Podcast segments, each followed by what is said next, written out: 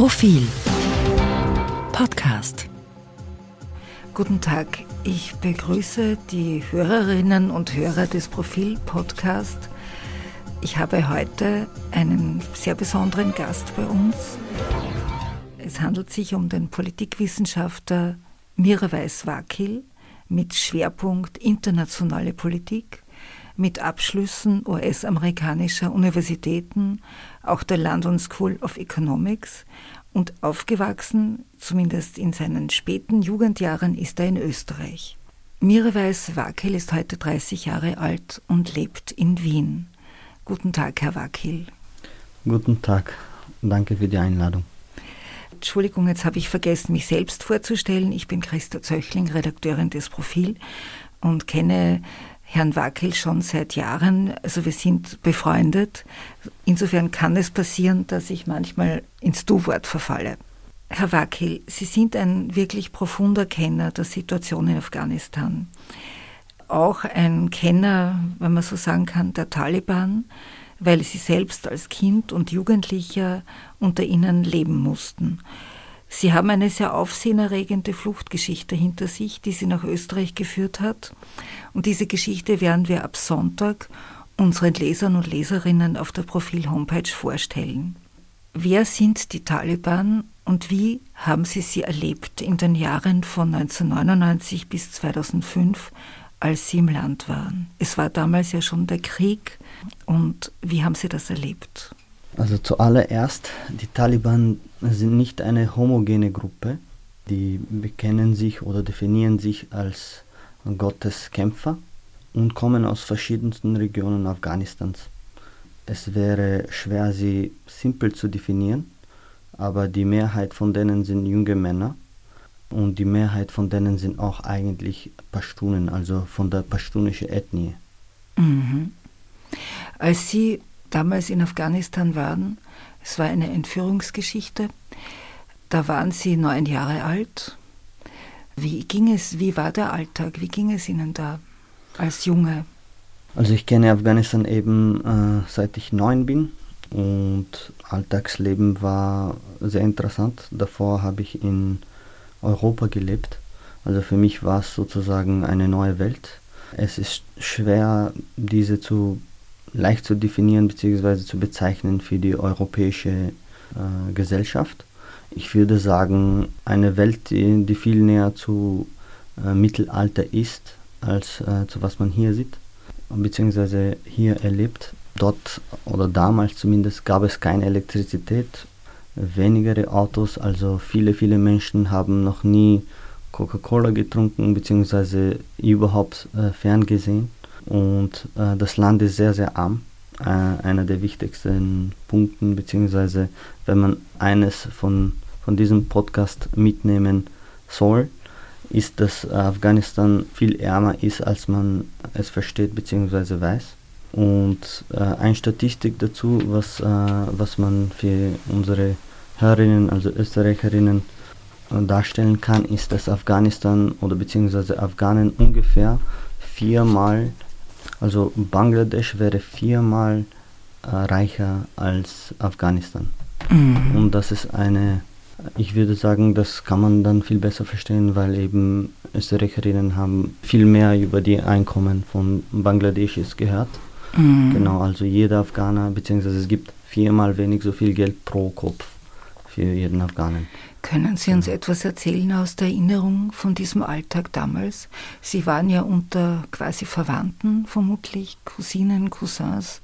Sie haben als Junge wahrscheinlich mehr Freiheiten gehabt als Mädchen in ihrem Alter. Ähm, wie, wie haben Sie denn gelebt? Sind Sie in eine Schule gegangen? Was haben Sie den ganzen Tag gemacht? Waren die Taliban, sage ich jetzt mal, nett zu Ihnen, wenn Sie sie getroffen haben? Weil Sie ein Junge waren, haben Sie versucht, sie zu rekrutieren für sich? Beginnen wir mal so. Also die normale Zivilbevölkerung hat wenig zu, mit den Taliban zu tun, beziehungsweise die Taliban lassen die normale Bevölkerung einfach den Alltag leben. Darunter kommen aber eben nur Männer beziehungsweise Burschen. Äh, man muss trotzdem, beziehungsweise damals war das äh, der Fall, man musste trotzdem, auch Männer müssten etwas auf, also entweder ein, ein Turban tragen oder etwas tragen und nicht einfach kopffrei herumlaufen. Mhm. Äh, das, an das, was ich mich am meisten erinnern kann, beziehungsweise was wirklich viel wehgetan hat, äh, waren die mehrere Jahre lange, also das Leben ohne Musik mhm. für viel zu äh, lange Zeit. Äh, Musik ist ein Teil des Lebens und, wenn, und man kann diese Freiheit nur dann schätzen, wenn man sie nicht hat. Aber ansonsten, genau, also die Schulen unter der Taliban-Regierung waren eben viel mehr islambasiert. Man hat Arabisch lernen müssen und soweit ich mich erinnern kann, waren von 16 Fächern mindestens sechs davon total islambasiert.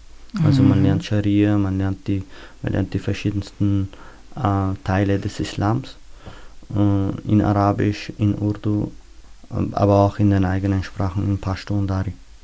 Mhm. Und genau, und soweit ich mich erinnern kann, es kann auch sein, dass es nicht die Wahrheit entspricht, aber ich denke, es gab in manchen Regionen Schulen auch für Mädchen, aber nur bis zu sechster Klasse. Mhm. Und äh, das ist natürlich nur in den Städten. Äh, in, in vielen, vielen, vielen Regionen, also in Afghanistan wohnen ungefähr 20 Prozent der Bevölkerung in den Städten und der, der Rest der Bevölkerung hat wirklich auch die Männer, also auch die Burschen haben keinen, keinen Zugang zu Schulen. Mhm. Äh, auch jetzt. Äh, in den letzten 20 Jahren haben sich ein paar Sachen aufgebaut, aber nicht wirklich.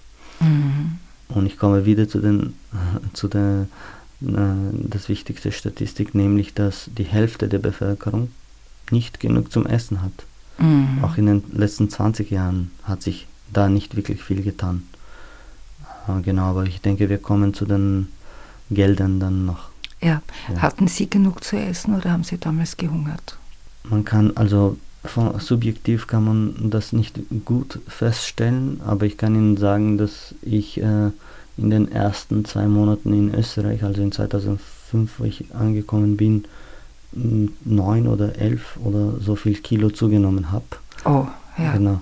Also man kann schon sagen, dass, dass obwohl ich äh, Zugang zum Essen hatte damals, nicht genug gegessen habe, beziehungsweise einfach nicht genug äh, ähm, gutes Essen hatte, also Proteine und Mineralien und Vitamine, genau. Man kann isst, man, ja, normalerweise, Entschuldigung. Ja. Entschuldigung. Mhm. Ähm, kann man die Taliban einer bestimmten sozialen Schicht zuordnen? Also kommen die aus einer bestimmten sozialen Schicht oder ist das vollkommen gemischt? Also äh, reiche, gebildete, arme, äh, verlorene Männer, äh, kann man die irgendwie einordnen? Ich würde sagen, die Einordnung ist Konservatismus. Also viele, viele oder fast alle sind eher konservativ, aber für unsere Verhältnisse, von, von was wir von Konservatismus bzw. Islamismus bzw. Islam basiert verstehen, ist die Gesamtbevölkerung Afghanistans sehr, sehr, sehr konservativ. Und die Taliban sind eben noch konservativer als die, als die normale Bevölkerung. Ein guter Beispiel dafür ist, dass ich letztens von einem Freund von mir gehört habe, dass äh, sich dass äh, Frauen eben in Kabul äh, spazieren gegangen sind, vor zwei Tagen ist das, und dass die normale Zivilbevölkerung, also normale Männer, haben äh, sie angeschrien und gesagt, dass sie, dass jetzt die Taliban hier herrschen und dass jetzt wieder Islam zurückgekommen ist. Äh, und das waren nicht Pashtunen, das waren eigentlich Tadschiken, also es hat nicht mal mit der Ethnie zu tun, sondern dass viele, viele äh, der Menschen, also Männer der Bevölkerung, sehr konservativ sind und, konser mhm. und es präferieren, so zu leben. Mhm. Das äh, ist wieder schwer zu erklären, aber ein Bild können Sie sich machen. Mhm. Das heißt, wenn die, äh, ich meine, man kennt die Taliban kennt man in Europa von Schreckensgeschichten über mhm. sie. Man kennt jetzt auch die Bilder von den Männern, die den Präsidentenpalast quasi besetzt halten ja. und die dann an diesem Tisch dort sitzen. Mhm. In der Mitte am, am, Präsidentensessel der Älteste, umringt von zum Teil jungen Männern, äh, die ähnlich ausschauen wie die, die man aus IS in Syrien kannte, ja. also vom Aussehen her. Ja. Man hört Berichte, dass viele ausländische Taliban jetzt auch gekämpft haben, ja. aber ich habe keine Berichte gehört, die mir erklärt haben, woher die kamen. Und es gibt diese Zusage, äh, dass die Rechte gewahrt bleiben, zumindest die Rechte auch für Frauen im Rahmen der Scharia. Was halten Sie von diesen Ankündigungen? Ich bin eigentlich positiv überrascht. Ich habe äh, auch appelliert und äh, vor, also seit einigen Monaten appelliert, dass sich der Westen bzw. die Europäische Kommission und EU wirklich darauf äh, achten muss und sich dafür einsetzen soll, dass ein Deal zustande kommt. Weil Afghanistan bzw. die Bevölkerung Afghanistans und alle Gruppierungen, inkludiert der Taliban, einen Deal brauchen, unbedingt einen Deal brauchen, damit sich die Lage nicht verschlechtert. Die Bilder sind komplex anzusehen. Ich denke, also mit IS, also kann man die, die äh, Taliban überhaupt nicht vergleichen. Die sind eher eine nationale äh, Bewegung und äh, für denen ist es wichtig, dass sie im Rahmen Islams in ihrem eigenen Land äh, wohnen und leben können. Sie haben nicht vor, andere Länder zu attackieren oder zu erobern. Und ja, bei denen gibt es auch einige Kämpfer, die von Pakistan oder Iran oder Syrien oder wo auch immer arabische Länder für den Islam kämpfen. Aber das, äh, ich würde, also ich würde vorsichtig sein, um, um in dem, im Sinne von, dass es einfach zu wenige von denen, das ist eine sehr, sehr kleine Nummer. Und einige davon können auch natürlich zu Al-Qaida gehören. Mhm. Aber eben, das ist nichts, äh, worauf man sich konzentrieren soll. Aber glauben Sie, hat die Taliban-Führung diese jungen Radikalen im Griff? Weil nach den Berichten, die man so hört, die sind einfach wahnsinnig unterschiedlich. Die, es gibt Berichte, wie gesagt, dass die von Haus zu Haus gehen und Leute verhaften oder, oder Dinge plündern. Es gibt Berichte von den Verlautbarungen der Taliban, die sagen, ihr dürft das nicht tun, es ist verboten und wer das mhm. macht, der verstößt wirklich gegen einen Ehrenkodex ja. und wird bestraft. Also was glauben Sie, passiert da gerade? Erstens Was einmal, hören Sie? Ja, erstens einmal zu erklären, Ehre ist, bedeutet alles für die Afghanen. Und äh, das Wichtigste ist, dass die Frauen und die Kinder äh, ehrenvoll geschützt werden. Also wenn jemand zu einem anderen Haus, einem nicht bekannten Haus reingeht, ist das das Schlimmste, was man machen kann, sozusagen. Ich habe auch davon gehört und von Freunden gehört, dass es Listen gibt und dass die Taliban Menschen suchen. Und einige nicht äh, akzeptable äh, Sachen sind in außer Kabul, also in den anderen Städten, die sie erobert haben, passiert. Menschenrechtswidrige natürlich und sogar also Morde, die man, worüber sich, man sich beklagen kann. Was ich noch erklären will, ist, dass ich, dass die afghanische Bevölkerung, also natürlich die Taliban von einer Seite und äh, militärische Gruppierungen von der anderen Seite und auch die Armee und auch die Polizei einander viele, viele, viele Jahre lang verfolgt, äh, gefoltert, getötet, ermordet haben. Und es gibt Menschen, die ich kenne von beiden Seiten, die das gemacht haben zueinander und zu Familien, die sie zum Beispiel kennen oder äh, also auch für private Gründe. Und das ist von oben herunter, also von der talibanischen Seite, nicht hundertprozentig gleich zu kontrollieren. Es gibt Menschen, äh, ich kenne zum Beispiel einen Taliban, der als mit 16 Jahren lang in, eingenommen wurde, beziehungsweise erfasst wurde. Also er, er wurde geschossen, er hat überlebt, aber sie haben ihn mitgenommen und drei Jahre lang, also von 16 bis 19, drei Jahre lang gefoltert haben. Er hat Sachen überlebt, worüber ich hier nicht sprechen will. Er dürfte nur dreimal durch das Rote Kreuz seine Mutter in diesen drei Jahren sehen. Er ist nicht reparierbar. Mhm. Und ich denke nicht, dass er kontrollierbar ist, mhm. zum Beispiel. Und das ist nur ein Beispiel. Das ist ein Beispiel und davon wird es viele doch ein Und davon gibt es viele geben. auf allen Seiten. Mhm. Die, also auf allen Seiten wirklich. Mhm. Der zweitgrößte Arbeitgeber Afghanistans war oder ist die Armee und der erste ist die Opiumindustrie. Mhm. Afghanistan ist einer der ärmsten Länder der Welt und aber es gibt auch keine, also ich kenne keinen Afghanen oder keine Afghanerin, die jemanden von ihrer Familie oder ihrer, ihr Freundeskreis nicht verloren hat. Und zwar grausam oder graulich. Weder, also es gab die verschiedenen, entweder durch, durch äh, Bombardierungen vom Westen oder durch Folter vom, äh, von der Polizei-Armee-Seite oder Folter von irgendwelchen Drug Lords und Warlords mhm. oder von der Seite des Taliban. Aber ich würde mir die, die Gesamtgeschichte ist extrem komplex und ich würde mir generell darüber keine Sorge machen. Äh, man kann nur hoffen, dass sich alle Seiten so gut wie möglich kontrollieren und man muss es willkommen heißen, dass es überhaupt von der Taliban-Seite einen Wille gibt, dass sie alle vergeben. Mhm. Also diese Amnestie, die Sie ausgesprochen haben. Diese Amnestie, haben, die Sie ausgesprochen haben. Äh, Herr Wackel, wann, äh, ab wann ist denn die Sache schiefgegangen? Also wenn wir jetzt zurückdenken an 9-11, an den Krieg, ja. War on Terror, ja. den Einmarsch quasi, die Bombardements in Bora Bora, in dem Gebiet, wo man vermutet hat, dass sich Osama bin Laden versteckt. Ja. Und dann auch immer wieder die, die Erzählung oder die Erklärung des Westens, wir wollen nicht nur den Terror bekämpfen, ja. sondern wir wollen auch eine, eine Demokratie dort einpflanzen, ja. sozusagen. Eine Demokratie, die nicht der Scharia gehorcht. Ja. Und wann, ab wann würden Sie sagen, ist dieses Projekt schiefgegangen? War das überhaupt von Anfang an eine Lebenslüge?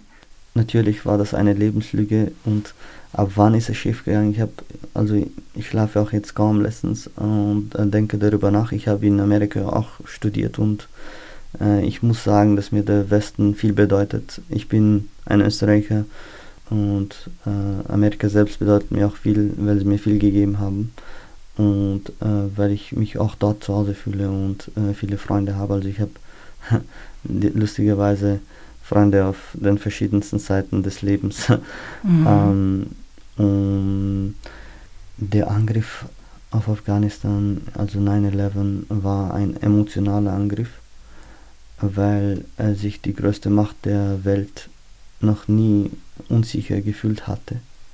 Und es ist etwas äh, Unglaubliches passiert und die Bilder waren natürlich auch äh, sehr emotional, genauso wie die Bilder jetzt äh, sehr emotional aus Kabul äh, Airport, also aus Kabuler Flughafen rauskommen. Mhm. die Menschheit äh, reagiert natürlich immer auf, auf emotionale ja. Sachen viel mehr. Äh, es gibt also 2,4 Trillionen, Bil Billionen heißt das auf Deutsch, denke ich. Also ist eine, eine Summe, die wir nicht verstehen können. Mhm. Dafür hätte Amerika das gesamte Gesundheitssystem gratis und die Universitäten noch dazu äh, gratis äh, haben können für den letzten 20 Jahren, was, was einer der größten Punkte der innerlichen Politik dort ist, also der Innenpolitik und warum sich äh, viele Menschen sehr schwer tun, dort überhaupt zu leben. Und einer der Gründe, warum äh, jetzt äh, die Politik nach rechts rückt und warum viele Teile des, äh, der Gesellschaft dort äh, schlechte Lebensqualität hat. Sie sprechen jetzt von den USA. Ja, genau. Ja. Und das Geld, das verschwunden wurde, beziehungsweise in Afghanistan geflossen ist. Aber dafür kann man auch natürlich die äh, sich die Firmen, äh, die Indexen und die Stocks von den Firmen ansehen, die für den, für den Krieg gesorgt haben. haben. Mhm. Äh, inkludiert manche von Österreich natürlich. Lockheed Martin wäre, wäre zum Beispiel und Boeing mhm. aus Amerika, die haben sich verzehnfacht seit 20 Jahren, beziehungsweise 1000 Prozent hochgegangen. Ähm, Was produzieren die? Bomben, Raketen, äh, Flugzeuge, ja. Es ist wirklich äh, wieder eine komplizierte Frage und die kann man nicht so einfach beantworten. Aber jetzt wissen wir, dass wir nach 20 Jahren äh, Leben verloren haben von vielen Seiten. Ich habe gestern darüber getweetet. Manche Menschen tun sich schwer zu verstehen, warum die Afghanen sich nicht äh, gewehrt haben. Und seit 2014 kämpfen ja eben die Afghanen nur alleine und werden äh, von dem Westen sozusagen unterstützt von, also äh, durch Bombardierungen, aber auch durch äh, Trainings. Mhm. Es sind nur im letzten Jahr mehr Afghanen nur von der Armeeseite gestorben als Euro, als, also NATO-Kräfte jemals in Afghanistan. Mhm. Also, also im, äh, im Jahr 2020 20. war der Blutzoll der afghanischen Armee höher als der, als der, der Blutzoll des Blutzoll, Westens. genau. Ich weiß nicht, warum man sich beschwert. Mhm. Äh, genau. Korruption hat natürlich auch eine große äh, Rolle in dem. Haben Sie ein Wissen oder Informationen darüber, wohin eigentlich diese wahnsinns hohen Geldsummen gegangen sind? Ja, das kann man eigentlich leicht googeln. Äh, äh, die afghanische Armee hat äh, 60, also um, um, um die Gesamtsicherheitssituation, also Defense sozusagen, der Defense-Block hat 60 bzw. bis zu 70 Prozent des Geldes bekommen. Und der Defense-Block wurde so vorgestellt bzw. organisiert, dass der privat ist eigentlich. Es sind Firmen, private Firmen, die für alles zuständig sind, die alles kaufen und dann weiter an die afghanische Regierung bzw. afghanische Armee bzw. afghanische Polizei, wer auch immer für die Sicherheit dort zuständig ist, weiterverkaufen. Und der Watchdog von, von Amerika selbst, der das alles überwacht hat, der seit 2008, weil sie weil bis 2008 einfach 2008 oder 2009 haben sie begonnen Reports zu, zu äh, erstellen, äh, weil eben das Budget vom Kongress auch äh, unter eine schwarze, ein schwarzes Loch ist. Also man kann nicht wirklich nach, nachforschen, aber eben in diesen, in diesen Reports von den Cigar äh, Watchdog, die man auch äh, leicht googeln kann, kann man sehen, wo die Milliarden und äh, Milliarden und Milliarden und Milliarden weiter gegossen sind und verloren gegangen sind. Aber und man muss auch noch dazu sagen, man muss noch dazu sagen, viele Afghanen auch von der Regierungsseite haben sich immer beschwert, dass die Hälfte des Geldes überhaupt niemals das Land erreicht, sondern in verschiedenen Bänke in Europa und Dubai und Washington DC und Schweiz und wo auch immer landen und landen und einfach dort äh, sitzen bleiben. Mhm. Äh, weil ja, es ist eine große, komplexe Geschichte und ein, ein sehr leichter Weg, die Steuerzahler, eine, also für den Steuerzahler ein schwarzes Loch zu präsentieren, den man äh, nicht nur schwer versteht, sondern auch emotional vertritt. Und jetzt auf einmal äh, stehen äh, wir auf, und, wegen, weil es nur ein paar Bilder jetzt gibt, die emotion uns emotional äh, ergreifen und fragen nach, mhm. was eigentlich passiert ist. Mhm. Genau. Ja, ja, das ist schon ein Punkt. Vielleicht zu den Bildern. Mhm. Ich meine, wir kennen jetzt die Bilder von, von einer Blechlawine auf dem Weg zum Flughafen, die steht, weil niemand mehr vor und zurückkommt. Wir kennen die Bilder von Hunderten, Tausenden, man weiß eigentlich nicht, wie viele es sind, die am Flughafen äh, laufen und versuchen, irgendwie in ein Flugzeug reinzukommen. Ja. Man sieht Menschen, die ihre Kinder über eine Mauer heben, also um auf den Flughafen erst zu kommen. Man hört immer wieder Berichte von äh, sogenannten Ortskräften, die äh, den westlichen, also der NATO und äh, also die übersetzt mitgeholfen, also dort angestellt oder auch nur projektartig mitgearbeitet haben. Man hört von Menschen, die die sagen, ähm, es ist schrecklich und sie haben Angst, sie trauen sich nicht mehr aus dem Haus. Ist es so, dass, also man hat den Eindruck, ganz Afghanistan ist, äh, in, ist, trauma, ist traumatisiert und im Schock. Aber vermutlich ist das nicht so, weil man sieht gleichzeitig auch Bilder von Kabul, wo man den Eindruck hat, dass das Leben eigentlich weitergeht und halt da und dort steht ein junger Mann in der Taliban, im Taliban-Outfit und regelt den Verkehr sozusagen oder sorgt für öffentliche Ordnung. Können Sie uns da weiterhelfen in der Komplexität dessen, was da vor sich geht? Ja, also ähm, die Gesamtbevölkerung macht sich nicht so viele Sorgen um die Sicherheit. Man muss nicht, äh, also zur Zeit, zumindest bis jetzt, muss man auch noch dazu sagen, ja. muss man nicht wirklich viel Angst vor den Taliban haben, weil sie dazu ungefähr stehen, äh, was sie sozusagen, also zur Amnestie stehen.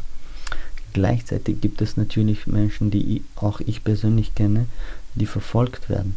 Mhm. Es gibt äh, natürlich Anwältinnen und Journalistinnen und aber auch äh, Schauspielerinnen, mhm. äh, die nicht das Leben der Taliban oder beziehungsweise unter den Taliban leben wollen, aber auch äh, sie haben sich äh, dagegen gewehrt und sie haben sich auch, sie haben auch darüber gesprochen offen, äh, wie viel sie hassen. Aber es gibt natürlich auch die Menschen, die für verschiedenste NGOs und IGOs gearbeitet haben und, und Anti-Taliban äh, Arbeit geleistet haben. Es gibt auch Richter, zum Beispiel eine Richterin, dessen Bruder hier in Österreich wohnt und den ich in 2015 kennen oder 16 kennengelernt habe, sitzt in ihrem Zimmer und hat Gift in der Hand und hofft, dass, äh, dass äh, keine Taliban äh, hineinmarschieren, weil sie, weil man eben in Islam bzw. unter der Definition von Taliban eine Frau nicht wirklich Richterin sein kann. Und noch dazu hat sie sich natürlich für Frauenrechte äh, eingesetzt. Solche Fälle gibt es viele leider. Äh, der Bruder kann, nur zuhören und die Gesamtfamilie hat natürlich Angst. Und speziell in diesem Fall ist, hat sie eben nur für die afghanische Regierung gearbeitet, für die Demokratie Afghanistans. Also theoretisch hat sie keine Chance, irgendein Visum zu bekommen, weil sie in keinen, mit keiner äh, internationale Organisation oder, oder Internet, also ein, ein Staat gearbeitet hat. Äh, und äh, für solche Menschen tut es mir natürlich leid. Aber auch, es ist natürlich wahr, dass es ein paar tausend, also ich würde sagen bis zu 30.000, bis zu 30, 40, 50.000 äh, Zivilisten in dem Sinne gibt, die genau in so eine Falle stecken. Mhm. Und genau diese werden dann äh, viel mehr fokussiert, weil äh, sie keinen Zugang oder keinen Kontakt mit, mit, mit ausländischen Kräften hatten. Also sie können sich nicht einmal wehren im Sinne von zum Beispiel, wenn ich mit einem General oder einem österreichischen Soldaten oder wenn auch immer, zumindest kann ich eine Nachricht schicken und, mich und, und, und hoffen, dass es von der anderen Seite noch was kommt. Aber für solche Menschen zum Beispiel gäbe es keinen Weg heraus. Mhm. Und ich denke, dass es vielleicht für den Westen, also es würde für uns, es würde uns natürlich gut tun. Erstens einmal sind diese Menschen sehr, sehr höchst gebildet. Wir haben uns natürlich gewundert, wo die Frauen sind. Mhm. Jetzt sind die Frauen da. Vielleicht können wir zumindest die, den, den Frauen, äh, für denen wir so, wir uns so eingesetzt haben, auch hier ersetzen. Zumindest, ja, zumindest ja. theoretisch, denen eine Chance geben dass sie äh, leben dürfen, dass sie wirklich leben dürfen. Ich möchte einen Punkt dann da noch einmal ansprechen. Die, also auch die österreichische oder ein bisschen auch äh, europäische Debatte. Ja. Es, äh, Im Augenblick hat man den Eindruck, Europa, also besonders Österreich, hat Angst davor, dass da Millionen Menschen als Flüchtlinge wieder über die Balkanroute oder über das Mittelmeer oder wie immer also in den Westen kommen. Ja. In Wirklichkeit, wenn ich, äh, wenn ich äh, Ihnen zuhöre, ja. Äh, steht, ist das Problem ganz woanders. Ja. Es, es, sind keine Flüchtlingsströme zu erwarten, aber es geht um ungefähr 30.000 bis 40.000 Menschen, die, die wirklich in Gefahr sind und die man herausholen müsste und die sollte man auf geregelten Wege nach Europa bringen. Ja, wieder komplexe Frage. Es, es sind die zwei Sachen, also die zwei großen Themen, die miteinander zu tun haben. Eine ist äh, die Zukunft Afghanistans und das Land und also sozusagen der Staat und die andere ist eben die Migrations- und die Fluchtgeschichte äh, bzw. Paket. Ja, also ja, auf jeden Fall. Diese Gruppe ist viel, viel gefährdeter als, also ich bin überzeugt, dass, dass viele Leute ja, ich bin überzeugt davon, dass zum Beispiel dieses eine Beispiel von, von die Freundin, also die, die Schwester der, des Freundes, bald vielleicht nicht mehr existiert und wir würden auch nicht wissen, wer was wo. Ja. Und das ist äh, immer wieder passiert und das wird auch weiterhin so passieren. Die Taliban, die müssen das nicht äh, offiziell machen, die müssen das nicht äh, akzeptieren, dass es, dass es sie waren. Aber es gibt auf jeden Fall Listen. Und ich, ich bin mir auch nicht sicher, ob sie es machen oder nicht. Aber die Gefahr besteht, die Gefahr ist einfach viel zu groß. Und wir, wir können besser. und wir machen auch vielleicht besser. Also Kanada zum Beispiel hat es gemacht. Einige Länder haben auch vorgehabt. Zum Beispiel gestern hat, denke ich, die Slowakei oder ich denke, die Slowakei hat eine eine Schauspielerin gerettet durch äh, mit äh, Zusammenarbeit mit der Türk äh, türkischen Botschaft. Und äh, es gibt es gibt äh, Hoffnung also von meiner Seite zumindest muss es Hoffnung geben, weil es mir natürlich dann in diesem Fall äh, sehr wehtut und ich werde emotional. Ich, werd, ich wollte auch noch etwas dazu sagen. Äh, wir sprechen immer über Frauen und natürlich setzen wir uns für Frauen äh, ein. Ein anderer Freund von mir, der mich seit einer Woche natürlich die ganze Zeit versucht anzurufen, ähm, der hat für die, also er war ein Spion, er war ein, also in Intel Antiterroreinheit von, von der Regierung, hat wahrscheinlich äh, viele Taliban gefoltert. Äh, er ist Vater von sechs äh, Töchtern und alle sind unter zehn Jahre alt. Äh, ja, wir können natürlich über Frauen sprechen, aber äh, Kinder und Frauen sind auf allen Seiten. Mhm. Daher wollte ich nur aufpassen, damit man das nicht vergisst. Und noch etwas, das man überhaupt nicht vergessen darf, was ich immer wieder vergesse leider. Man muss erwähnen, dass eine Minderheit des Landes, die eine Mehrheit äh, der Afghanen in Österreich äh, darstellt, die darstellt, Hazara. Genau, sind die Hazaras. Und sie äh, haben Angst, dass sich 96 bzw. 94, also in dieser Zeit, 94 bis 96, sind Sachen passiert. Äh, also man kann sie als Völkermord definieren, etwas ähnlich zu Srebrenica. Mhm. Und in Ghazni, in einer Region namens Malistan, gibt es wieder Berichte, dass äh, es solche Fälle wieder gab. Mhm. Also einfach, dass bewaffnete Menschen äh, in einem Haus reinkommen und die jungen Frauen mitnehmen, beziehungsweise einfach ermorden und die gesamte Familie ermorden. Ähm, das ist natürlich viel, viel in einer viel größeren Zahl passiert in 94 bzw. 96. Ich kann mich jetzt nicht genau erinnern. Ich denke, es war eine längere Zeit dazwischen. Also Overtime sozusagen. Genau, und die haben natürlich Angst. Ähm, und sie waren eben diejenigen, die mehr, viel mehr für die, sich für die Demokratie äh, eingesetzt haben. Sie, sind, sie wollen generell also durchschnittlich viel moderner leben. Sie interpretieren Islam leichter, moderner mhm. als, als die anderen Bevölkerungsgruppen und sie sind gefährdet. Auf jeden Fall mhm. sind die nächste Gruppe, äh, was ich natürlich sagen muss von meiner Sicht her, weil ich eben halb Tajik und halb Pashtun geboren bin. Daher muss ich das auch noch mitnehmen, damit man das nicht vergisst. Genau. Ein Kollege von mir hat mich gestern gefragt, oder hat, hat mir den, den Rat oder den Tipp gegeben und gesagt, er, er weiß um die komplizierte Situation, aber äh, was er trotzdem nicht versteht, ist, dass Kräfte, die zumindest versuchen, ein Schulsystem aufzubauen, die ein Krankensystem äh, aufbauen, die auch Gelder bekommen, auch wenn Teil, große Teile der Gelder in dunklen Kanälen verschwunden sind, mhm. dass trotz allem diese Kraft nicht ausgereicht hat, ein, einen Sieg der Taliban zu verhindern? Das ist eine große Frage, ich weiß. Ja, ich will wieder zurück zu der Frage gehen, wo wir äh, besprochen haben, was eigentlich, wo der Fehler begangen ist, beziehungsweise wo, ha, wo hat es begonnen, dass wir, also wo haben wir verloren überhaupt? Wir haben eben dann verloren in der Bonn-Konferenz, wo wir die Taliban besiegt hatten in 2001 und sie nicht eingeladen haben. Mhm wir können, es ist äh, vielleicht ein nicht so guter Beispiel, aber stellen wir uns vor, irgendwas passiert in der äh, österreichischen Politik und es gibt eine Partei, die 30% oder 20% oder was auch immer Prozent gewonnen hat und wir lassen sie einfach raus. Das mm. kann mhm. doch nicht sein. Mm. Egal, was sie, wofür sie stehen.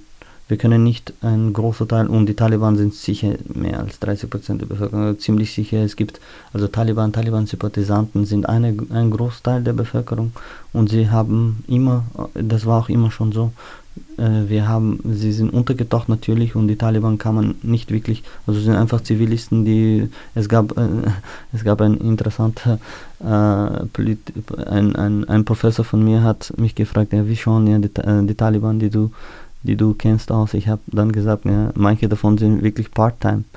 Die kämpfen nur halt drei Monate im Sommer oder wann auch immer und dann gehen sie wieder auf dem Land äh, arbeiten und so. Mhm. Genau, also wir müssen auf jeden Fall, also die, das nächste und Migrationssache haben wir erledigt. Ich denke, die, die, den, die Staatsfrage habe ich noch vergessen. Mhm. Die Europäische Union und die Europäische Kommission hat den großen Deal dieses Jahrhunderts schon geschafft, und zwar mit Iran. Iran und, und Amerika. Wien hat jetzt die Möglichkeit, beziehungsweise Sebastian Kurz, also der Herr Bundeskanzler, hat die Möglichkeit, wirklich einen Nobelpreis zu gewinnen, falls er äh, sich dafür einsetzt, dass ein Deal zwischen den verschiedensten Faktoren und Gruppierungen in Afghanistan äh, zu, zu, zu, zu Leben bringt. Und das kann die Diplomatie und diplomatische Tools und Mechanismen, die äh, die Europäische Kommission und die Europäische Union hat, kann das schaffen. Und die Taliban sind nicht nur dafür interessiert, sondern müssten auch äh, da mitmachen, weil Afghanistan ein Mieterstaat ist. Und das würde bedeuten, dass Afghanistan immer finanziell, also für eine sehr langere Zeit finanziell abhängig sein wird. Wie gesagt, wir kommen zurück auf der einzigen Zahl, worüber wir uns erinnern müssen. Die Hälfte des Landes hat nicht genug zum Essen. Mhm. Schulen bringt nichts, wenn ich nicht zum Essen habe. Es bringt, wir können nur dann über Menschen- und Frauenrechte speziell sprechen, wenn alle genug zum Essen haben, beziehungsweise wenn alle überleben können täglich und nicht hungern. Mhm. Und Hunger ist immer noch und war auch in den letzten 20 Jahren Problem Nummer eins, die größte Herausforderung. Und dafür flossen schon Gelder, aber viel, viel, viel weniger wir haben uns nicht darüber konzentriert, die, das, also wir haben uns wirklich, die, der Westen hat ja, wollte einen Krieg führen sozusagen. Wir haben einen Krieg geführt, aber Afghanistan äh, hat schon genug von Kriegen und Kriegen haben nichts gebracht. Und wir haben ja gewusst, dass äh, gegen uns verschiedene große Mächte äh, gegen uns äh, indirekt kämpfen werden und das haben sie auch gut gemacht und wir haben jetzt verloren und wir müssen jetzt wieder zurückkehren mit äh, so viel Verlust. 2,4 mm. Billionen, sagt man das auf Deutsch, ja. Mm. Das, ist, das, das, das, ist, das sind große, große Zahlen. Die Zukunft Afghanistans hängt immer noch oder kann beziehungsweise von uns wirklich verändert beziehungsweise programmiert beziehungsweise organisiert werden. Noch ist nichts in Stein gemeißelt. Äh, wir können besser, wir können besser. Es gäbe, es gäbe eine äh, es ist eine große Herausforderung, aber es ist auch eine, eine der größten Möglichkeiten für Frieden in dem Land. Herr Wakil, es ist ja der afghanische Präsident Ghani ist geflohen nach Tadschikistan, angeblich sogar mit einem Auto voll Geld und ins Flugzeug äh, hat er auch Geldscheine noch reingestopft. Wie beurteilen Sie denn, Sie denn diese Flucht? Was ist derzeit mit der afghanischen Regierung? Ist die irgendwie noch existent oder ist die wie ein Kartenhaus in sich zusammengefallen und wird irgendwo um Asyl ansuchen? Wie schätzen Sie das ein? Also Rani, ich schätze ihm viel, weil er äh, nicht nur viel gemacht hat für das Land, sondern er hatte die interessantesten Ideen. Er war selber persönlich nicht korrupt, soweit ich weiß. Und äh, von meiner Sicht her äh, war sein Problem, dass er nicht nur die Taliban bzw. die äh, aufständische Kämpfer oft von der anderen Seite kämpfen musste, sondern weil er alle, alle, alle Minister, alle, fast alle Menschen, die im Parlament sitzen, alle andere Kräfte, Warlords, Druglords, alle auch bekämpfen musste. Und letztendlich hat er gegen allen verloren, weil er sich, ähm, ja, er ja, er hat sich äh, bis zum Ende alleine gekämpft. Er ist, er ist wirklich alleine geworden. Niemand wollte mit ihm zusammenarbeiten, weil er niemanden bezahlen wollte. Ähm, er ist jetzt im Exil. Wir wissen noch nicht, was mit ihm passiert, beziehungsweise was er von sich gibt. Theoretisch, laut der Verfassung, ist dann der äh, Amrullah Saleh, also der Vizepräsident, wird er jetzt, konnte er theoretisch als Präsident für drei Monate äh, für drei Monate lang könnte er, bis es eine neue Regierung gibt. Mhm. Also ist es vorgesehen, dass er der Präsident ist. Er hat sich als Präsident äh, erklärt. Er ist immer noch, also offiziell und per, also das kann man noch nachhören, per Voice Mail, also er hat CNN oder wem angerufen und hat es laut gesagt. Er ist, er hat wieder ein Teil von der Nordenallianz, äh, also Charikar ist eine kleine Stadt neben, nicht weit von Kabul, so 40 Kilometer oder so von Kabul, beziehungsweise 14 Minuten, Minuten mit dem Auto. Er hatte, die haben, also diese, es gibt jetzt wieder diesen Aufstand von der Seite, die haben diese, diesen, diese kleine Stadt wieder erobert und er ist theoretisch der Präsident. Also es ist, er ist eine Gruppe, eine Gruppierung mit dem Sohn von dem äh, ehemaligen Commander Massoud, äh, der natürlich in Europa, speziell in Frankreich, viel bekannt war, weil mhm. er französisch, also mit, mit, mit, äh, mit Frankreich zusammengearbeitet hat, beziehungsweise viel hatte.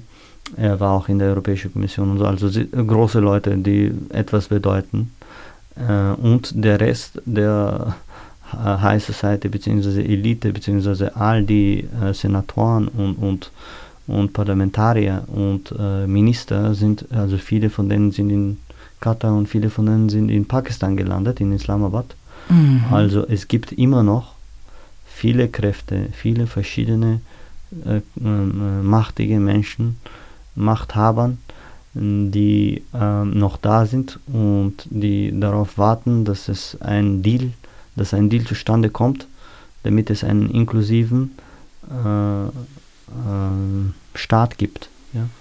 Und hier wieder können wir sagen, dass Österreich also ein neutrales Land und ein Teil der Europäischen Kommission und Europäischen Union kann äh, viel bewirken äh, wir können alle einladen und hier einsperren, bis sie einen, einen akzeptablen Deal zusammen, mit, in Zusammenarbeit mit der Europäischen Union in einer der schönsten äh, Orte der Welt äh, unterschreibt.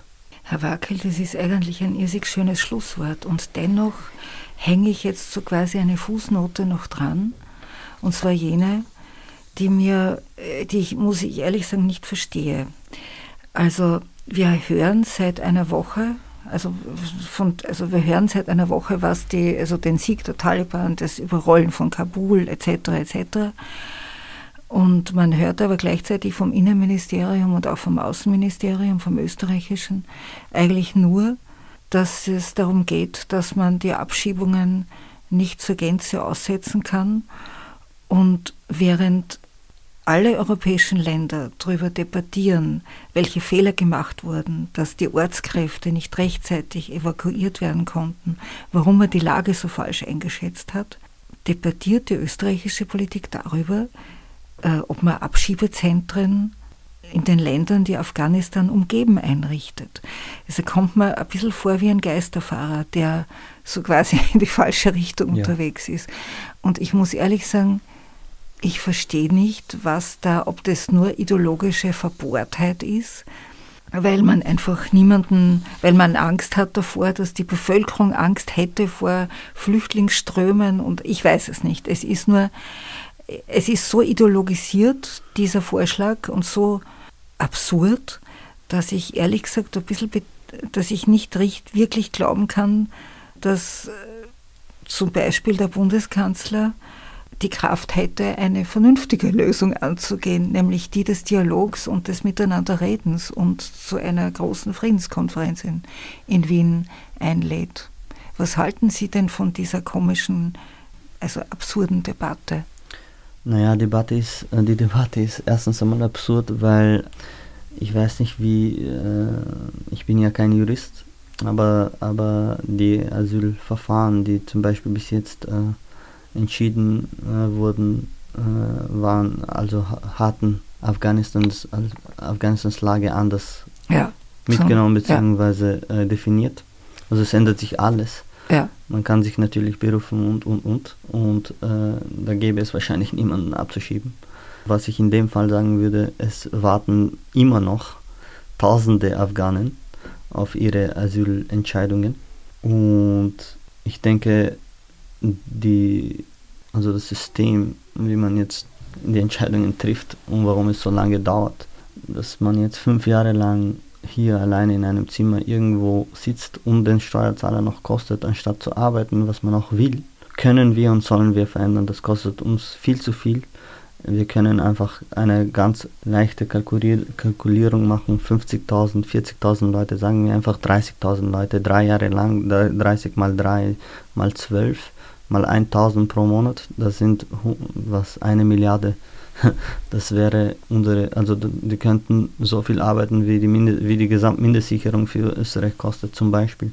Und sie würden gerne und sie wollen gerne und sie machen es und man kann sich die Statistiken ansehen. Die Afghanen sind eine der Gruppen in Österreich, die, haben, die wirklich schnell äh, Arbeit finden, weil sie eben auch viele von denen nicht nur arbeiten müssen und äh, für die Gesamtfamilie sorgen müssen, sondern auch, weil sie nicht so, äh, also die Mehrheit ist nicht wirklich gebildet und können Jobs annehmen, die keiner, kein anderer will. Ja, die De das ist das also die, die, Abschiebungsdebatte, dass man jetzt nach äh, Pakistan oder Iran abschiebt, äh, ist auch absurd, weil in Iran und Pakistan sind sowieso selber überfordert, haben um die 3, 4, 5 Millionen äh, auch unbewusst, also wir wissen nicht einmal, wie viele Afghanen es auf der Welt überhaupt gibt, mhm. nicht einmal in Afghanistan selbst. Mhm. Wir haben das letzte Mal eine Zahl von 1979 wo wir wissen, wie viele, also es könnten jetzt 40 bis 60 Millionen bis 70 Millionen Afghaner geben. Das, das heißt, die 39 Millionen, die da immer so herumschwirren, die Na, sind jetzt ist es äh, um die 38 bis 40, aber ja. eine Zahl, die, wir, ja. die absurd, auch, auch einfach geschätzte Zahl ist. Ähm, wie auch immer, ähm, Flüchtlinge in Pakistan haben fast keine Rechte, deswegen, das ist einer der größten Gründe und wo, genau wo Taliban geboren sind und rauskommen. Flüchtlinge in Iran, viele von denen sind, äh, also mehrere von denen sind nach Österreich gereist und leben hier.